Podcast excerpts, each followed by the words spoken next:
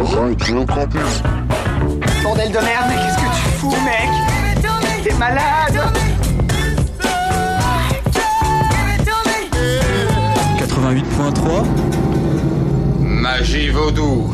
De la putain de magie vaudou, mec.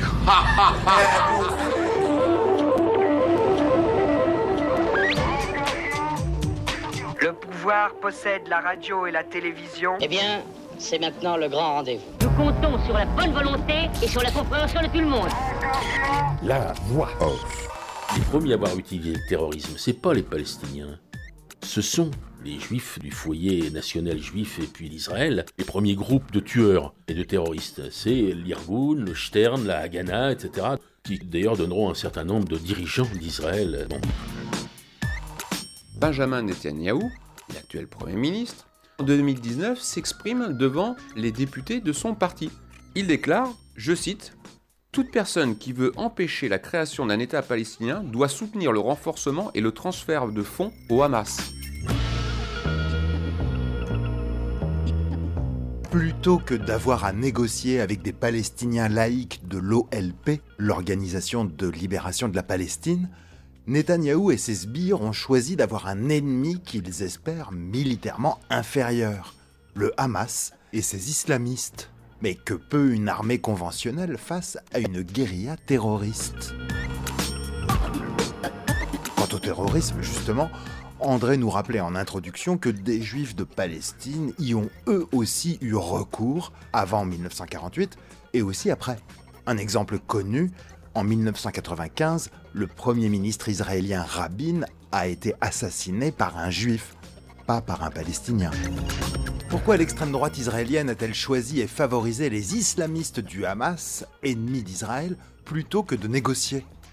Quelles sont les conséquences du génocide perpétré par Israël?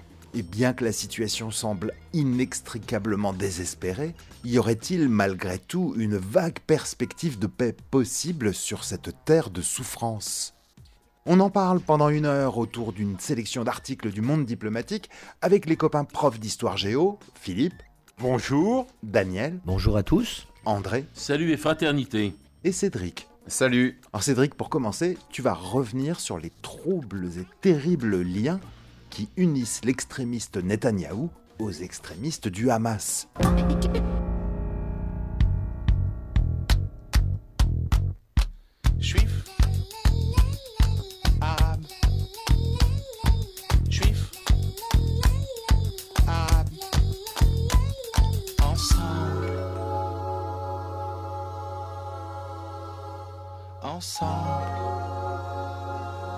Dans le monde diplomatique, édition janvier 2024, cet article de Charles Anderlin, grand spécialiste du Moyen-Orient, L'erreur stratégique d'Israël. Face au Hamas, le gouvernement Netanyahou exclut toute solution politique. Le 7 octobre, Israël a subi un traumatisme majeur avec l'attaque du Hamas contre la population civile et des sites militaires. L'une des causes de cet événement tragique est le refus de ses dirigeants de favoriser une réponse politique à la question palestinienne. La guerre menée actuellement à Gaza, au prétexte d'annihiler le Hamas, est porteuse de futurs drames. L'article commence par une anecdote qui nous renvoie au printemps 2003. 15 mars 2003, Avi Dichter, qui était alors le patron du Shin Bet, c'est-à-dire le service de renseignement israélien, vient annoncer à Mati Steinberg son débarquement. Qui est Mati Steinberg? Il s'agit toujours du meilleur spécialiste de la question palestinienne en Israël. Il était analyste du Mossad, puis du Shin Bet, donc il était chargé auprès de ces organisations d'espionnage et de renseignement de comprendre la question palestinienne, de repérer les leaders et de démanteler les cellules terroristes. Le tort de Mati Steinberg, c'est d'avoir contredit officiellement le Premier ministre de l'époque, Ariel Sharon, l'un des faucons du Likoud, partisan de la manière la plus dure et la plus forte vis-à-vis des Palestiniens. Il avait attaqué Ariel Sharon parce que ce dernier avait rejeté une proposition de la Ligue arabe. Le roi d'Arabie saoudite et la Ligue arabe avaient proposé une normalisation des relations internationales entre Israël et ses voisins en échange d'un retrait total des territoires occupés et de fait la reconnaissance d'un État palestinien. C'était la poursuite du processus de normalisation entamé avec les accords de Camp David. En 1978, qui avait vu la mise en place d'une paix qui est encore euh, actuelle, entre Israël et l'Égypte. Et donc là, l'idée, c'était de normaliser les relations avec tous les États arabes de la région, notamment les États limitrophes. Donc la paix contre la reconnaissance d'un État palestinien qui s'inscrirait dans les frontières de 1967. Gaza et la Cisjordanie telle qu'elle été dessinée en 1967. Le deuxième tort de Matti Steinberg, c'est d'avoir critiqué la politique d'assassinat ciblé de chefs palestiniens et donc, in fine, d'avoir critiqué l'approche purement militaire et sécuritaire de la question palestinienne par le Likoud, donc la droite israélienne au pouvoir depuis l'assassinat d'Itzhak Rabin. Pour lui, cette politique qui vise à refuser tout accord de paix et à mener une politique sécuritaire et militaire agressive amène à une poursuite du combat qui, à terme, arrivera par produire la destruction de la démocratie en Israël et un abolissement des structures qui font euh, d'Israël un État euh, qui a des pratiques démocratiques. Alors, est-ce que c'est complètement nouveau comme réflexion? Non, je vous renverrai à sa fameux texte de Robespierre, fin de 1791, lorsqu'il répond au député Isnard, qui était un député girondin, qui souhaitait déclencher une guerre contre une coalition européenne afin de renverser tous les tyrans sur leur trône d'argile. Et Robespierre lui rétorque que 1. Mener une guerre, c'est dilapider les richesses de l'État. 2. C'est renforcer le pouvoir exécutif. 3. C'est affaiblir la conscience critique d'un peuple qui, effectivement, dans un réflexe de défense, d'attaque, de guerre, se réfugie derrière le pouvoir.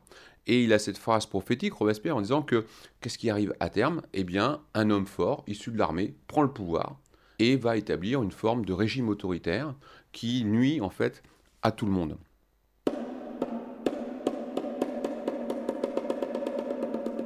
Rendu à la vie civile, M. Matti Steinberg a mené une carrière universitaire euh, brillante et il n'a cessé de dénoncer la dérive politique et militaire de son pays, notamment lors du tournant des années 2005-2007. Ces années sont marquées par le démantèlement unilatéral des colonies à Gaza. Ils démantèlent les colonies, euh, ils veulent pacifier les relations avec les Palestiniens, etc. Mais pas du tout. En fait, ce démantèlement unilatéral des colonies à Gaza s'accompagnait d'un gel du processus en Cisjordanie et l'arrêt de toute forme de négociation sur Jérusalem, les frontières, les réfugiés, le partage de l'eau. Il y avait ici une stratégie menée par, à l'époque, Ariel Sharon et euh, la droite israélienne, qui, en fait, visait à briser toute forme de négociation qui avait été entreprise, notamment lors du processus d'Idoslo dans les années 90. Matti Steinberg dénonce avec vigueur le refus d'Israël d'épauler les forces de sécurité palestiniennes quand le Hamas s'empare par la force de Gaza en 2007. Effectivement, il y a eu des élections en 2006 en Palestine, et ces élections ont été remportées par le Hamas. S'ensuit une période de très forte tension avec l'autorité palestinienne et l'OLP, dirigée par Mahmoud Abbas, encore aujourd'hui. Et comment ça s'est fini? Le Hamas a pris militairement le contrôle de la bande de Gaza, laissant la Cisjordanie à l'autorité palestinienne et à l'OLP. Et l'OLP avait demandé l'aide militaire d'Israël pour éviter qu'un mouvement fondamentaliste, islamiste, qui dans sa charte de fondation prône la destruction totale d'Israël, ne s'enferme à Gaza. Et là, l'armée israélienne, la police, etc., les, services de renseignement n'ont absolument pas bougé. Pourquoi le Likoud a-t-il laissé ce mouvement du Hamas, foncièrement hostile à Israël, pourquoi l'a-t-il laissé s'installer?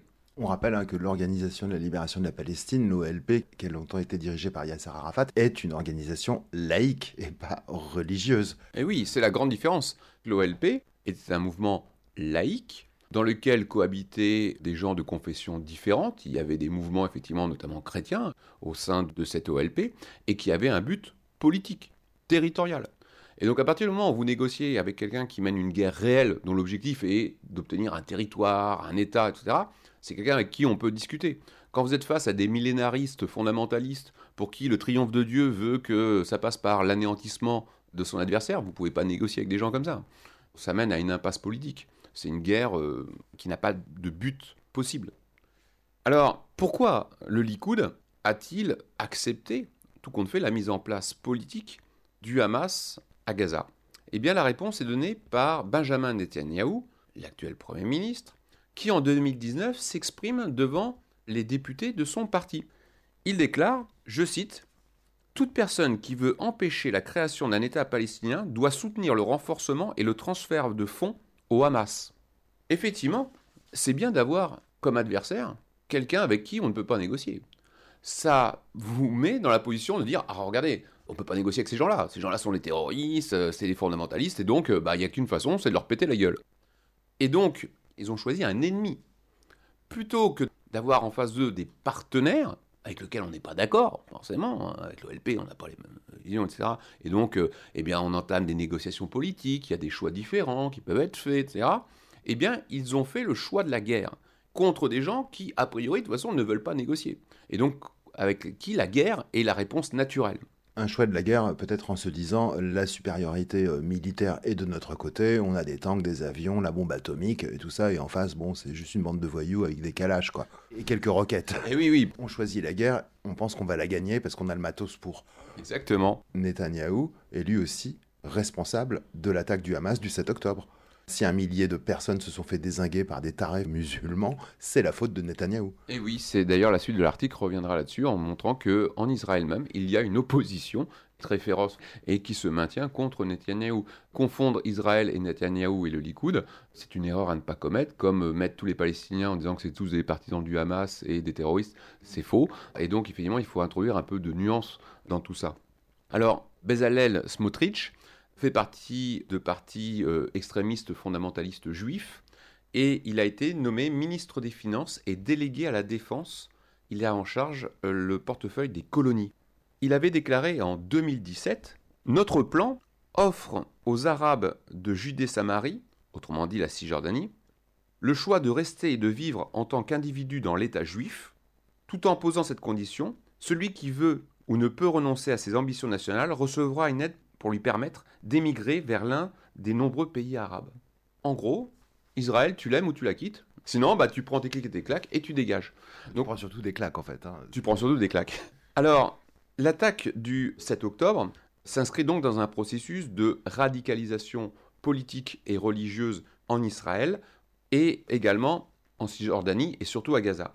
Le bilan du côté israélien du 7 octobre, au jour de publication de l'article, de 859 civils, 278 militaires et 44 policiers tués, plus la prise en otage de 255 otages, dont aujourd'hui à peu près la moitié ont été libérés. Un quart a été tué euh, dans les différentes opérations et un quart reste actuellement euh, prisonnier. Le même jour, un 7, 8 et 9 octobre, à peu près 1000 assaillants ont été abattus par euh, les militaires et la police.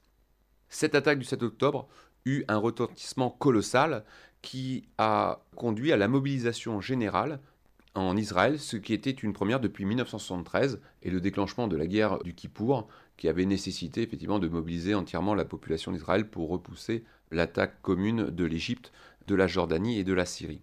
on voit bien l'intérêt politique euh, intérieur pour Netanyahou. On l'a vu, Israël est une mosaïque très diverse, un puzzle complètement abracadabrantesque euh, d'ethnie, d'origine. On l'a vu euh, à travers l'histoire. Rien de tel qu'une bonne guerre, en fait, hein, pour euh, faire marcher au pas de loi les gens derrière soi. L'article y revient, c'est que Netanyahou et la droite israélienne étaient confrontés à une opposition là aussi inédite qui se matérialisait par des manifestations euh, monstres, hein, comme il n'y en avait jamais eu jusque-là, dénonçant effectivement les tentatives de Netanyahou, qui est au-delà d'être une crapule intellectuelle, est une crapule financière qui cherche à tout prix à échapper à la justice euh, israélienne et qui pour ça était prêt à modifier la constitution afin d'éviter un procès. Cela avait mobilisé toute une gauche qui jusque-là était un peu atone, etc. Et justement, on voyait une gauche en train de se reconstituer, notamment autour d'un discours qui visait là aussi à introduire un nouveau dialogue avec les Palestiniens. Sauf que le Hamas ne veut pas du dialogue et euh, la droite israélienne ne veut pas du dialogue. Ils veulent la guerre. Alors, cette opération israélienne qui fait suite à l'attaque du 7 octobre, est largement appuyé diplomatiquement et militairement, matériellement parlant, par les États-Unis et les puissances euh, européennes. À ce jour, on est à peu près à 23 000 morts euh, palestiniens. Le bilan ne fait que grimper chaque jour, dont 90% sont des civils. Ce bilan euh, catastrophique et l'étendue des destructions sur Gaza, ainsi que les déplacements de population euh, qui ont entraîné des, scènes absolument apocalyptiques, introduisent les premières interrogations dans les opinions publiques internationales, quelle que soit leur opinion euh, préalable. Ces interrogations remontent euh, jusqu'aux dirigeants politiques, puisqu'on a vu le président Joe Biden, qui au début avait prêté un soutien plein et entier à Israël, commençait à émettre des critiques de plus en plus virulentes, jusqu'à déléguer son ministre aux Affaires étrangères, qui a fait une tournée dans la région et qui prend euh, de plus en plus d'écart avec le positionnement politique et militaire d'Israël, une position qui est devenue même une position critique. L'unité de l'opinion publique, une sorte d'union sacrée, euh, en Israël doit être aussi relativisée. Les interrogations, elles touchent les opinions publiques internationales, les dirigeants étrangers, elles touchent aussi en Israël, puisque même si elles sont minoritaires, Charles Anderlin souligne que effectivement il y a une radicalisation de l'opinion publique israélienne, que malgré ça, il existe des mouvements pour la paix qui se sont maintenus, voire réorganisés. Notamment, il cite des rassemblements qui ont lieu euh, en permanence, des rassemblements de familles de victimes de l'attaque du 7 octobre et aussi d'otages. Il cite un exemple d'un homme, Yakov Godot, 74 ans, qui a perdu son fils, qui s'appelait Tom, qui a été tué le, 8 octobre dans un kibbutz proche de la frontière euh, avec euh, Gaza.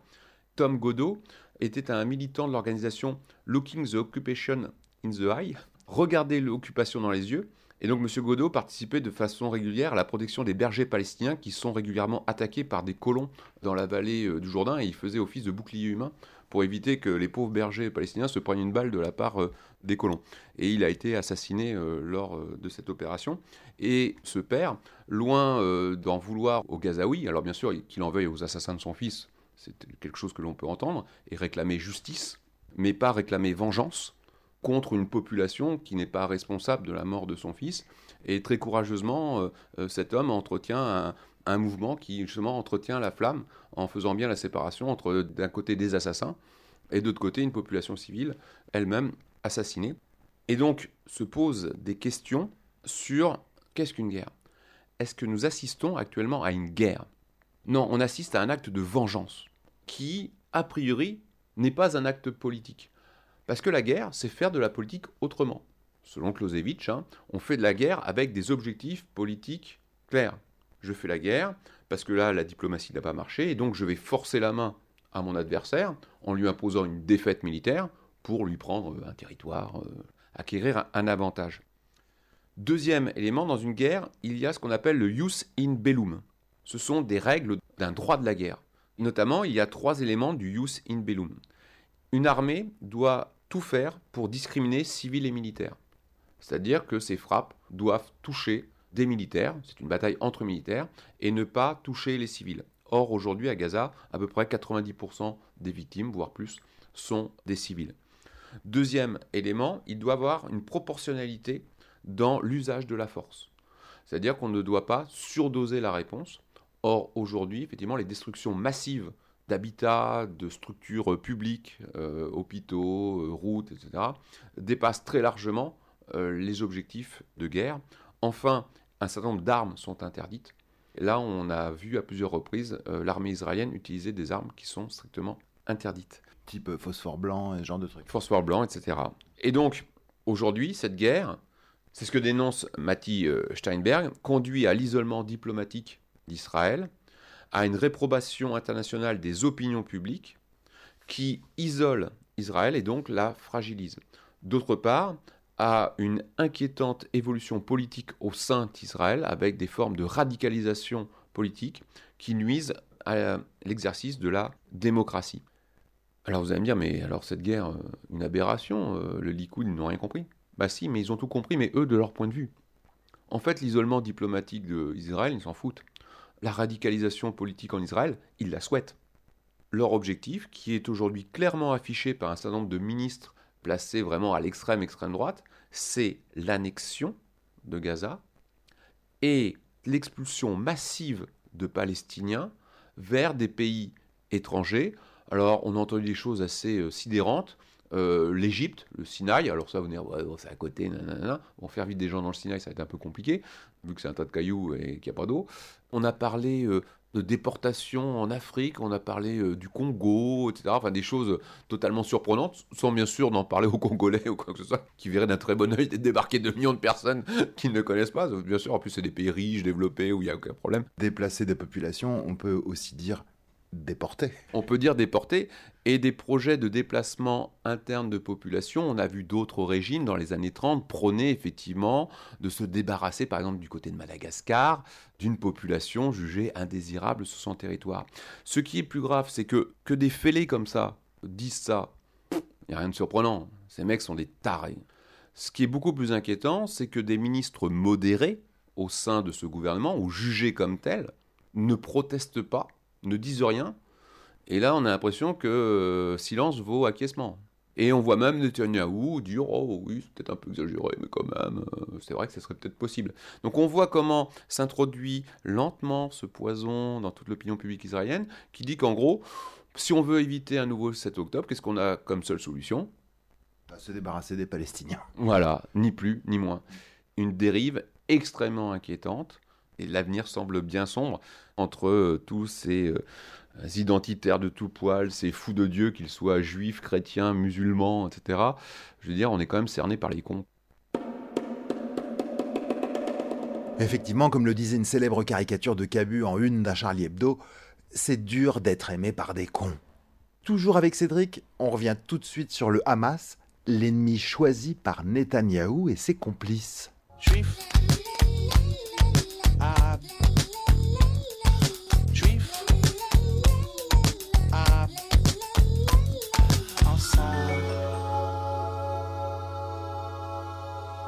Dans le monde diplomatique de janvier 2024, le Hamas revendique désormais le leadership du mouvement palestinien. L'attaque du 7 octobre contre Israël a pris de court la direction à l'étranger de l'organisation. Un article de la chercheuse Laïla Sera. Au fil des ans, le mouvement islamiste a connu deux mutations majeures. Il s'est renforcé sur le plan militaire et sa direction établie à Gaza a pris l'ascendant sur ses dirigeants installés à l'étranger. En lançant son attaque sanglante du 7 octobre, l'organisation entend faire figure d'unique défenseur de son peuple et compte jouer un rôle politique central après la fin des combats. L'occasion de marteler des évidences, hein, au même titre qu'on a dit que tous les juifs ne sont pas sionistes, il y a des juifs très critiques vis-à-vis d'Israël, tous les Israéliens ne sont pas pro-Netanyahou. De même, tous les Palestiniens ne soutiennent pas le Hamas.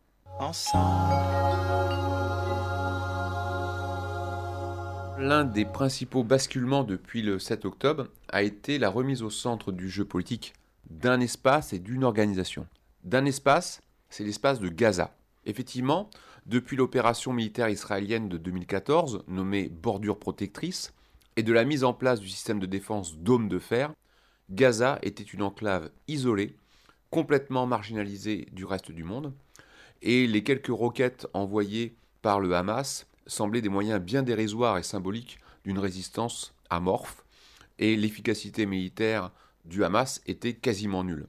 Le conflit, en fait, semblait plutôt concerner la Cisjordanie, et les questions militaro-politiques et les services d'espionnage euh, israéliens portaient essentiellement sur ce territoire, puisque ce territoire de la Cisjordanie est au cœur d'un processus de colonisation accéléré, générant des formes de résistance.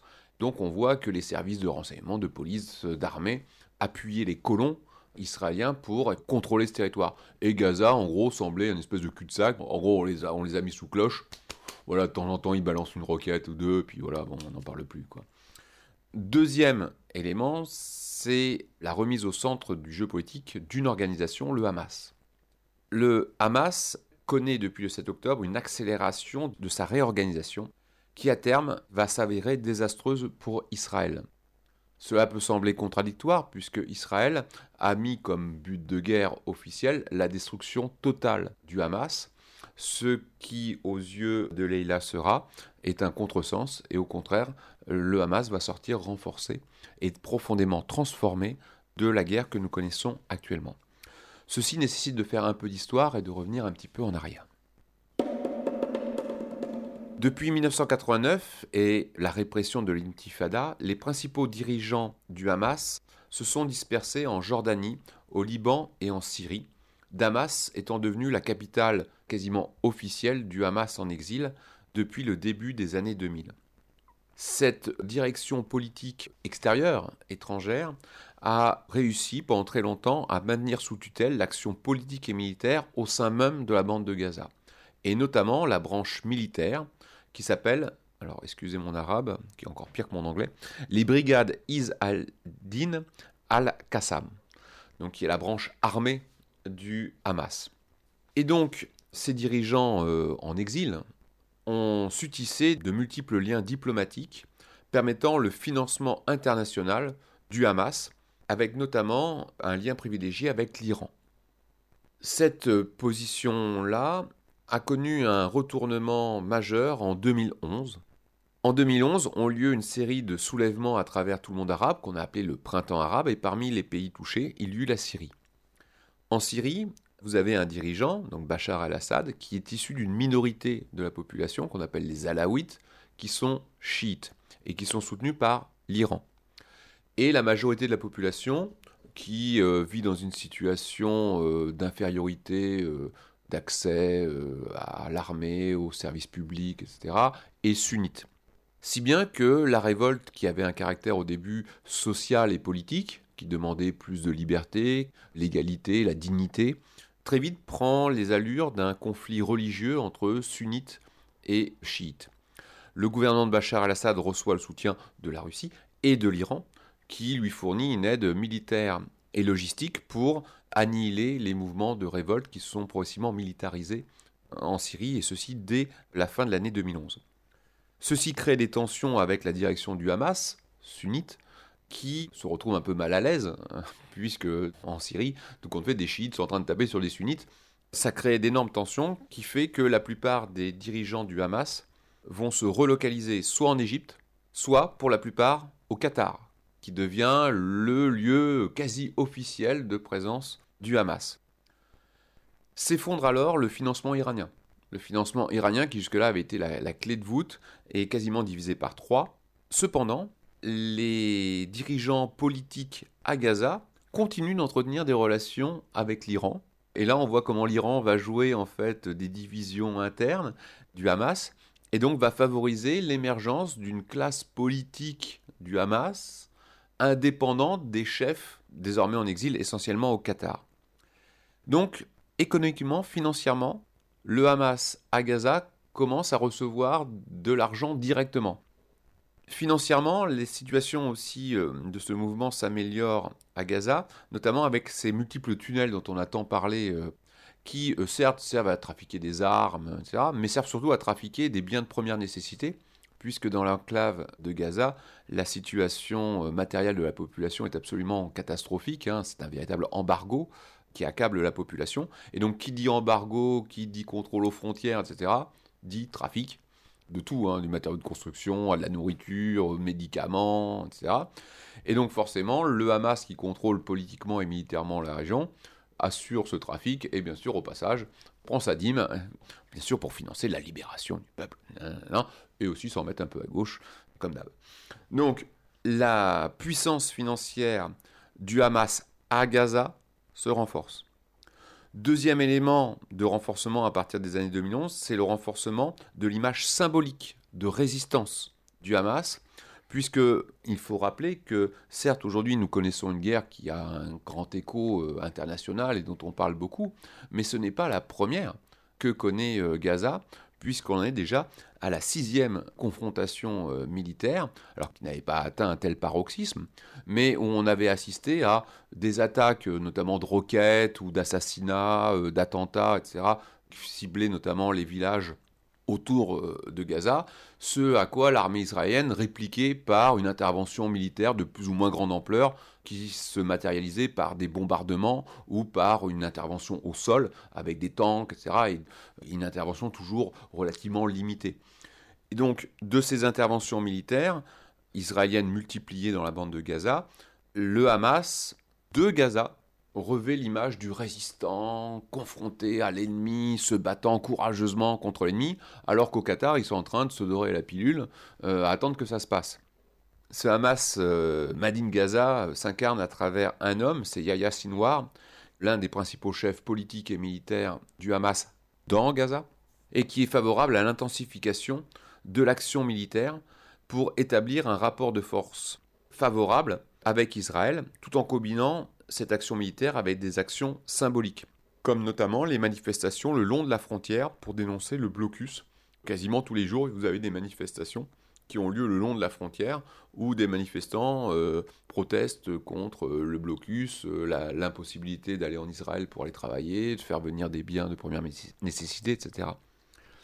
Cette stratégie avait emmené un certain nombre de succès, notamment en 2018-2019, où on assistait à des desserrements ponctuels de l'étau économique avec des négociations pour laisser passer des biens de première nécessité. Et surtout, ces actions ont permis des négociations qui ont emmené un déblocage de fonds qataris pour payer les fonctionnaires du Hamas à Gaza. Si bien que, il faut imaginer que jusqu'au 7 octobre, tous les mois, vous aviez des agents du Qatar qui passaient physiquement la frontière, bien sûr avec l'accord des autorités israéliennes. Forcément, ils sont au courant, enfin, même voire ils les accompagnent. Vous avez des Qataris qui viennent physiquement parlant avec des valises de billets, qui franchissent la frontière pour financer le Hamas.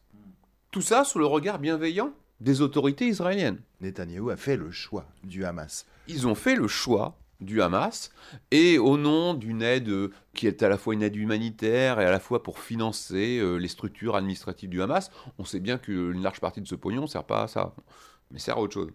Alors, le 7 octobre, c'est en fait une continuité dans cette logique de confrontation directe, symbolique et d'un point de vue de la communication l'idée du Hamas de Gaza, c'est de revêtir le manteau du héros révolutionnaire qui se bat pour la libération non pas seulement de Gaza, mais de l'ensemble des Palestiniens.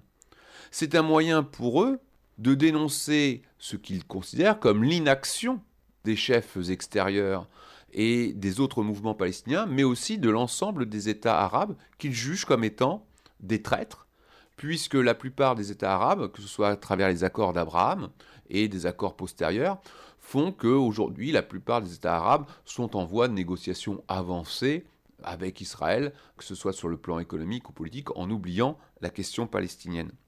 En fait, le Hamas assume complètement une stratégie dans laquelle la population palestinienne va payer le prix lourd, mais ils se disent qu'à terme, c'est ce qui va permettre la libération et la victoire palestinienne.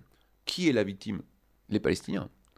Et bien sûr, dans l'opinion publique arabe, ça réactive une image plus forte que nous, on n'a pas en Occident, celle de la Nakba, du désastre, si je traduis littéralement, qui avait été celui de 1948, où suite à la première guerre israélo-arabe, effectivement, on avait assisté à une extension territoriale d'Israël qui avait conduit à l'expulsion de centaines de milliers de Palestiniens.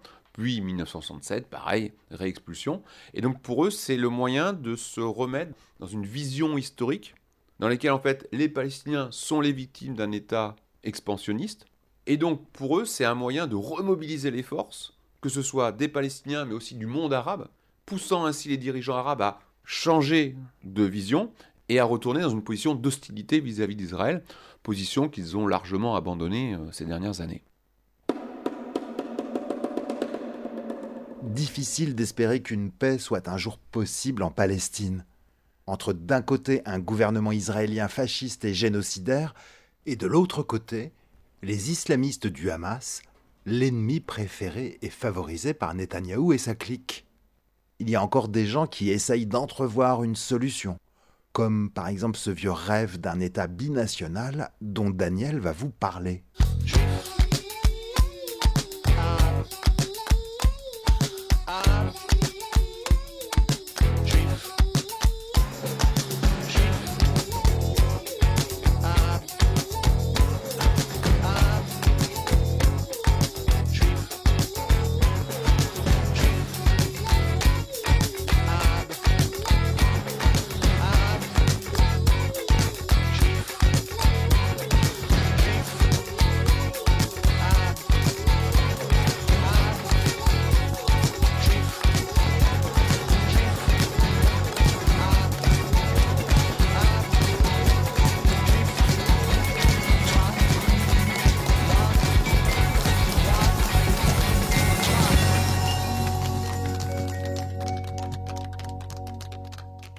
Diplomatique de décembre 2023, tu as choisi cet article, Daniel. Le vieux rêve d'un État binational, article de Shlomo Sand que tu as cité dans une précédente émission. Revenant sur ce mythe de l'exode, tu avais mentionné que une partie de l'élite juive de l'époque a fait cet exode, certainement suivi par de petites gens, mais que beaucoup de juifs, comme tu disais avec des guillemets de base, fermés les guillemets, sont restés sur place et se sont assimilés, euh, soit sont devenus musulmans, chrétiens, etc. Ce qui pourrait laisser supposer que l'actuel État d'Israël est en train aujourd'hui de massacrer parmi ces Palestiniens des descendants de juifs historiques, si j'ose dire. Historiques, mais convertis au christianisme ou à l'islam. Et effectivement, les fameuses déportations du peuple juif dont on parle dans l'Ancien Testament, selon Shlomo Chant et d'autres, hein, c'est une déportation des élites, ce qui était une pratique courante que font les Romains. C'est-à-dire, on prend les familles princières et l'élite intellectuelle, c'est-à-dire euh, l'élite sacerdotale, on la tient en captivité pour éviter qu'ils fomentent des rébellions. Et Rome faisait la même chose. Il éduquait les princes ou les princesses des pays conquis euh, à Rome. Hein. Et une bonne chose qui a été dite au cours de nos précédentes émissions, c'est de rappeler la voix de ces juifs anti-sionistes qui existe depuis que le sionisme existe, il y a des gens de confession juive qui se sont toujours opposés à ce concept euh, d'État d'Israël qu'ils trouvent politiquement, théologiquement absurde. Or, on entend très peu, si ce n'est pas du tout, la voix de ces juifs anti-sionistes qui sont tout autant choqués que nous par les exactions de l'actuel État d'Israël, et ce depuis des décennies. Et c'est très bien qu'on fasse euh, intervenir, si j'ose dire, l'historien israélien et juif Shlomo Sand dans le cadre de ce dossier Gaza l'onde de choc D'abord quelques mots sur euh, Shlomo Sand. Hein. C'est un historien israélien qui est né en Europe. 1946 à Linz, une ville d'Autriche. Il est professeur à l'université de Tel Aviv depuis 1985. Et il a publié un certain nombre de livres qui, évidemment, ne font pas l'unanimité dans l'université euh, de Tel Aviv. Et j'en citerai deux. Un qui est paru et un qui va être à paraître. 2008, c'est Comment le peuple juif fut inventé. Tu en as parlé précédemment. Et un ouvrage à paraître en 2024, Deux peuples pour un État, histoire du sionisme. Il est à paraître. Or, le texte qui est dans le monde diplomatique, ce sont des extraits de cet ouvrage à paraître. Et ce titre nous rappelle quelque chose qui est très peu connu, c'est qu'il y a un vieux rêve d'un État binational, c'est-à-dire d'un État palestinien qui inclut des Palestiniens arabes, des Palestiniens chrétiens et des Palestiniens juifs. Et alors je vais reprendre, citer assez rapidement parce que euh, c'est lui quand même qui le dit le mieux. En Palestine, le communisme a été fondé en 1919 par des immigrés juifs qui avaient quitté le mouvement sioniste. Celui-ci prit en 1922 le titre de Parti communiste palestinien. PCP. Le PCP a adhéré à la Troisième Internationale, le Comintern, dirigé à l'époque par le Parti communiste soviétique. Durant toute son existence, ce parti a récusé le sionisme. Sauf que ce parti communiste palestinien, fondé par des juifs qui récusent le sionisme, a été très longuement isolé parmi les militants juifs qui, eux, étaient très majoritairement sionistes. En mars 1945, S'adressant aux comités locaux du Parti euh, communiste palestinien, Wilmer, un de ses dirigeants, dit Le caractère exclusivement arabe du pays s'est effectivement modifié, d'une part dans la composition de la population et d'autre part dans son économie. La Palestine est aujourd'hui un État binational. Voilà le changement historique en cours. Il s'agit donc pour nous de faire un État binational. Et c'est très différent des deux États. C'était, semble-t-il, la première fois qu'un dirigeant communiste local formulait le concept de binationalisme. Alors, il est intéressant de savoir que, en 1947, l'ONU est fondée et le ministre des Affaires étrangères de l'Union soviétique de l'époque, Andrei Gromyko, à la tribune des Nations Unies, fait une déclaration qui surprend tout le monde. La délégation soviétique conclut à la nécessité de défendre des droits légaux des juifs et des arabes de manière identique, par la création d'un État binational, indépendant et démocratique, avec des droits égaux pour les deux peuples. Autrement dit, le ministre des Affaires étrangères de l'Union soviétique s'aligne sur la prise de position du Parti communiste palestinien. Et surprise, quelques mois plus tard, l'Union soviétique apporte leur soutien à la résolution de la Déclaration des Nations Unies décidant le partage de la Palestine et la création d'États séparés juifs et palestiniens. Ce partage proposé par euh, l'ONU à l'automne 47 reprend un plan préexistant, le plan Pils, plan de 1937, dix ans plus tôt, présenté à la SDN, qui à l'époque l'Union soviétique soutient le plan de partage. Euh, L'Union soviétique venait d'être intégrée dans la SDN et elle se rallie à ce plan. Alors qu'est-ce qui explique le changement de position de Moscou entre mai 47 et octobre 47, ça je l'ignore. Mais à partir de ce moment-là, ils soutiennent le plan onusien non plus d'un seul État binational, mais de deux États séparés avec une entité euh, internationale qui est Jérusalem, un accord de coopération, autrement dit, le rêve des deux États. Et après ce vieux rêve d'un État binational, on a le rêve brisé des deux États. Et ce plan de l'ONU a été systématiquement saboté par les uns et par les autres. Hein. D'emblée, les États arabes refusent le partage. Les Israéliens n'ont pas d'État les divers dirigeants des divers mouvements sionistes et juifs acceptent de discuter. Donc, l'ONU envoie son représentant, le fameux médiateur Bernadotte, qui, arrivé à Aviv, se fait assassiner. Et à partir de là, c'est les, guerres de 48 à 2023.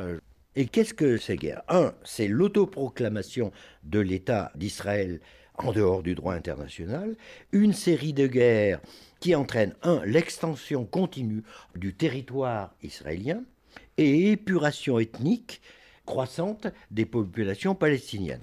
Aujourd'hui, Israël contrôle Gaza, sous-traite le contrôle de la Cisjordanie conquise à la Jordanie, hein, car la guerre de 48, la Jordanie met la main sur la Cisjordanie et une partie de Jérusalem. Bon, tout ça est perdu hein, au fil des guerres suivantes. Et Israël contrôle aussi, administre, en dehors du droit international, on en parle très peu quand même, le plateau du Golan conquis sur la Syrie. Or, le plateau du Golan a un intérêt stratégique un intérêt hydraulique. Un château d'eau dans la région, c'est évidemment très important. Donc, le rêve des deux États est brisé. Quelle est la situation d'aujourd'hui? Eh bien, on a un État d'apartheid, de fait, puis de droit. L'État israélien a un État d'apartheid de fait, puisque les territoires palestiniens sont réduits comme peau de chagrin et sous contrôle militaire et policier des Israéliens. La population palestinienne est largement exploitée par le travail. Les Arabes israéliens, sont les rescapés des expulsions de 1948, n'ont pas en fait les mêmes droits que les autres Israéliens. Dans les faits, hein, théoriquement, ils ont les mêmes droits, mais ce n'est pas tout à fait vrai. Je vais prendre simplement deux exemples le service militaire et le mariage. Les citoyens israéliens non juifs sont exemptés de service militaire. Bon, je vous pas un dessin. Et le mariage? Il n'y a pas de mariage civil dans l'État d'israélien. Donc, il n'y a que des mariages religieux, juifs, arabes ou chrétiens. Ce qui, de fait, empêche toute mixité interconfessionnelle, intersociale, etc. Donc, en fait, c'est un État d'apartheid. Mais pire, c'est devenu un État d'apartheid en droit depuis peu, puisque en 2022, le terme d'État juif est adopté officiellement par le Parlement israélien. Si l'État est juif, il est juif. Ce que s'étaient bien gardé de faire les sionistes depuis 75 ans. Et en 2023, une réforme judiciaire, c'est la fameuse réforme Netanyahou, donne droit aux revendications des juifs religieux d'intégrer les traditions rabbiniques dans la justice d'État. Ce à quoi la Cour suprême d'Israël s'était régulièrement opposée. D'où la réforme de la Cour suprême. C'est-à-dire qu'on passe d'un apartheid de fait à un apartheid constitutionnel et légal et de droit. Et je soulignerai que l'histoire euh, de la bande de Gaza arrive opportunément pour sauver la peau politique, sans doute temporairement, de Netanyahou, qui défend ses positions. car en Israël, depuis des semaines, voire des mois, il y avait des manifestations monstres contre ces réformes de Netanyahou. Qu'on n'avait jamais vu. Qu'on n'avait jamais vues. Alors, quelles sont les perspectives d'avenir? Deux États, ceux qui défendent la position de deux États, et une chose très claire, ça suppose un mouvement de décolonisation. De décolonisation de la Cisjordanie. Aujourd'hui, il y a 500 000 colons israéliens protégés par l'armée et les milices. Ceci, ça s'est déjà fait. La décolonisation. Alors, pourquoi pas un État binational? Sauf qu'après 75 ans de guerre, de massacres, le contentieux entre les diverses communautés est tel que c'est... Autrement dit, il n'y a pas de solution propre entre Israéliens et Palestiniens, ou pas de solution à terme envisageable. Ce qu'il faut, c'est une médiation, une intervention extérieure, c'est-à-dire une puissance, des puissances médiatrices. Tu me fais peur, je croyais que tu allais dire une intervention divine. Alors, euh, euh, il y a aussi une possibilité d'intervention divine. Dieu écarte les nuages en disant bon c'est fini vos conneries là. Oui, euh, ça serait peut-être la plus mais efficace, on mais pas à ces peut-être trucs-là, Daniel. mais peut-être la plus improbable, on va quand même dire. tu sais qu'il n'y a pas de monsieur barbu assis dans les nuages, que ça Bah, n'existe alors, pas. s'il existe, il contrôle plus rien. hein. Nous voilà rassurés, Voilà. pardon, je, je Bon, m'excuse. euh, Je n'ai pas été converti sauvagement pendant la nuit, rassure-toi.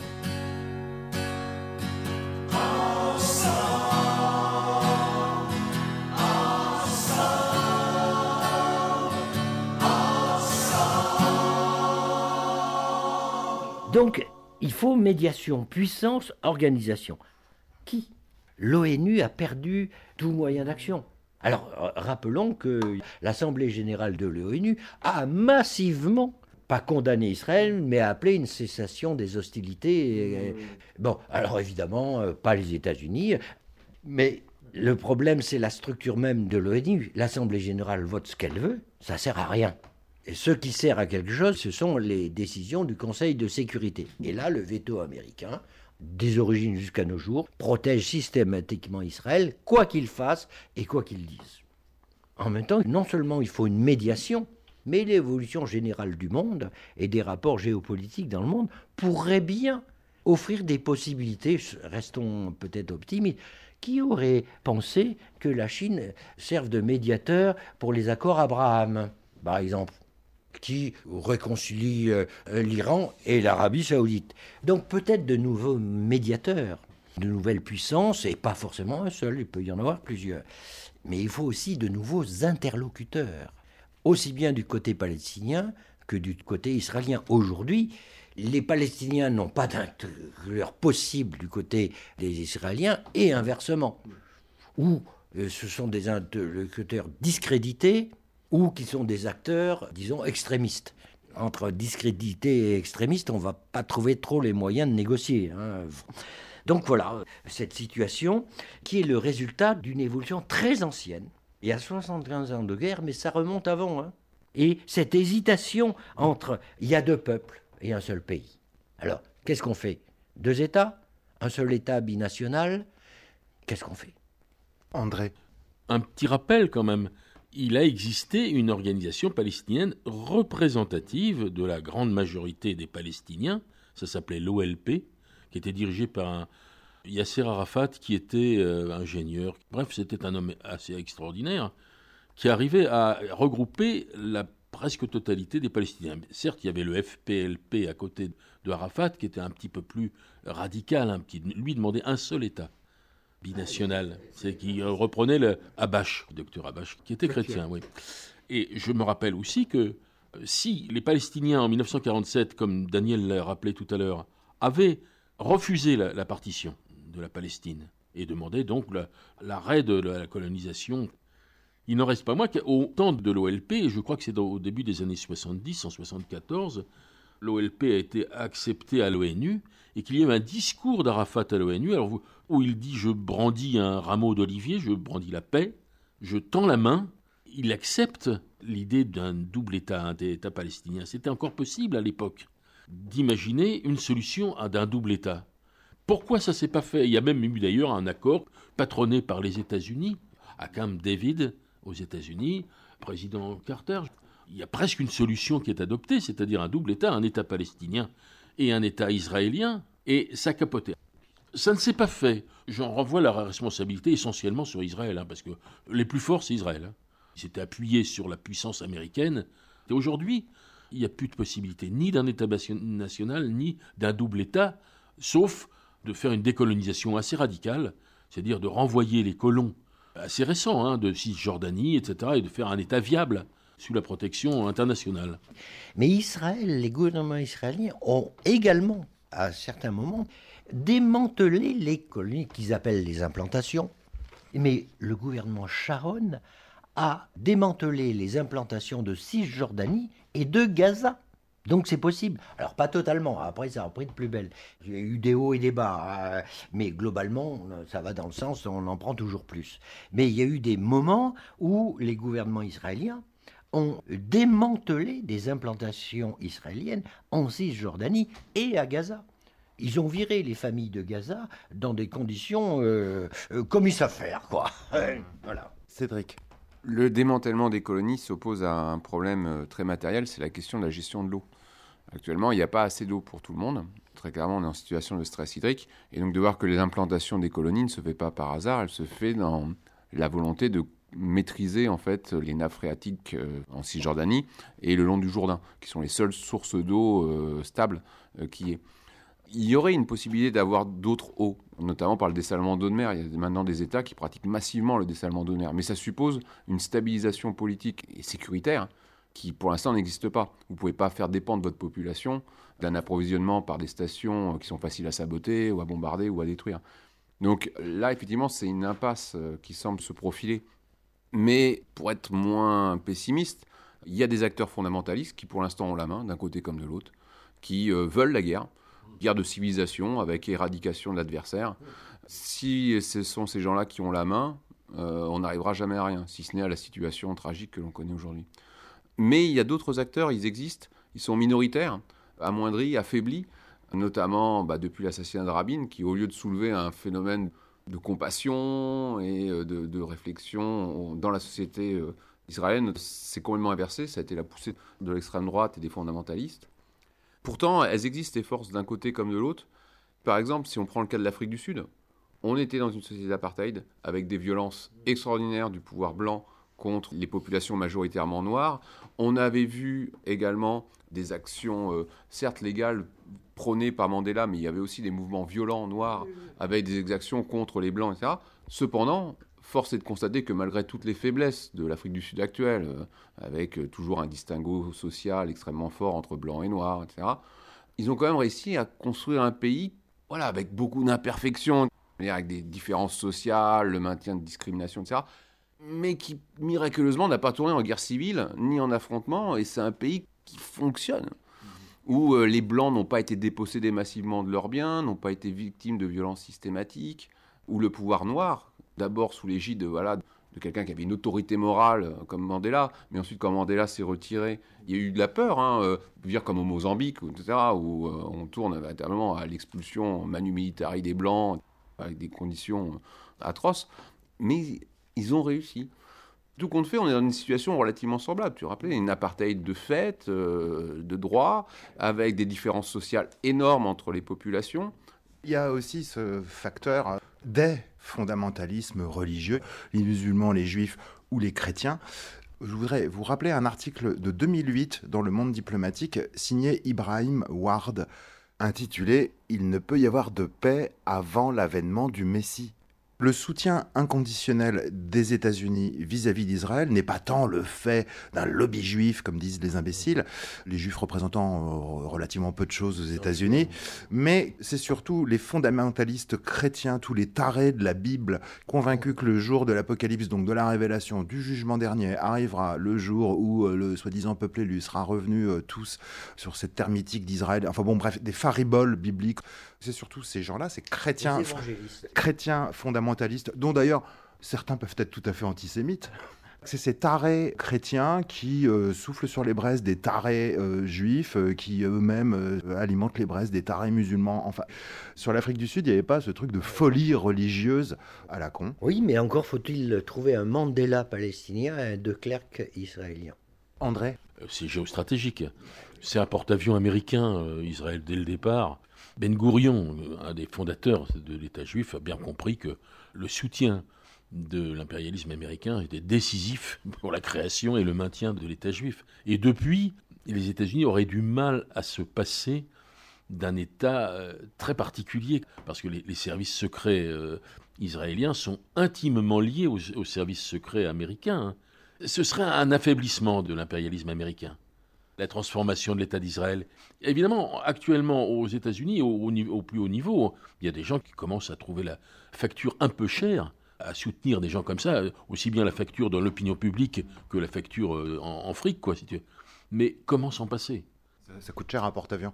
Il y a tout ce que vous dites, euh, l'aspect post-avancé de la colonisation occidentale, l'aspect euh, Ancien Testament, et en particulier les, chrétiens intégristes, les évangélistes principalement. Ils sont plus sionistes que certains juifs, mais ils peuvent être aussi antisémites. Mais il y a euh, peut-être un troisième élément qui rend ce soutien si structurel des États-Unis. C'est l'identité de destin et d'histoire entre la manière dont se sont fondés les États-Unis 17e à la fin du 18e siècle, l'une est la même histoire que l'autre en plus petit.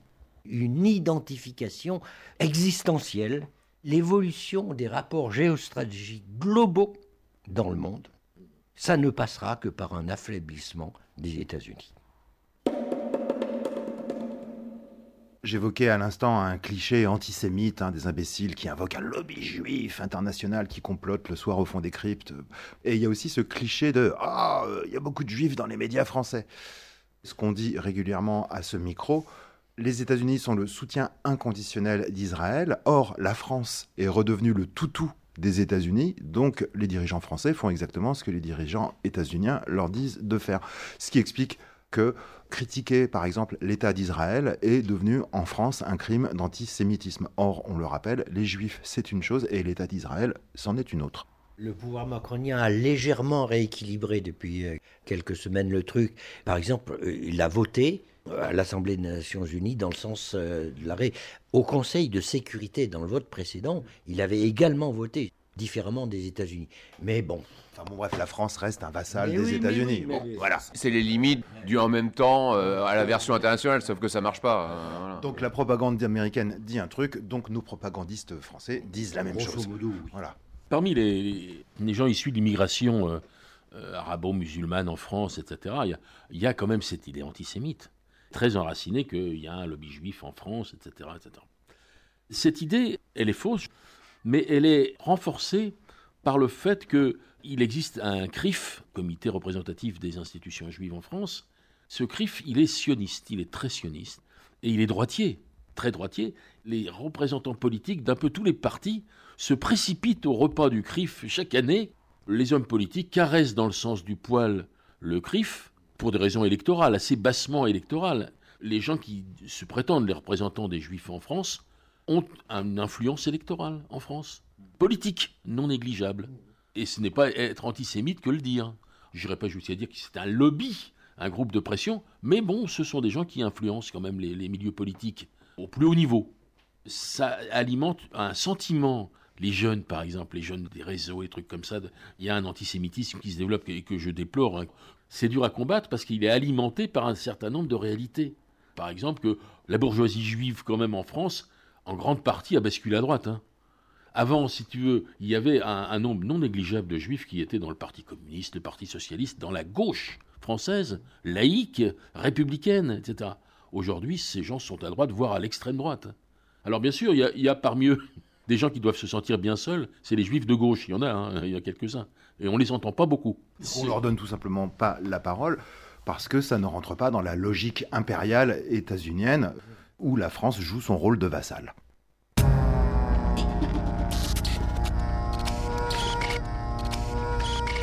Et voilà les amis, c'est sur ce lugubre constat que s'achève cette émission, à réécouter sur notre site off.com Avant qu'on ne se retrouve très bientôt sur votre radio préférée, ce n'est qu'un combat. Continuons le début. Salut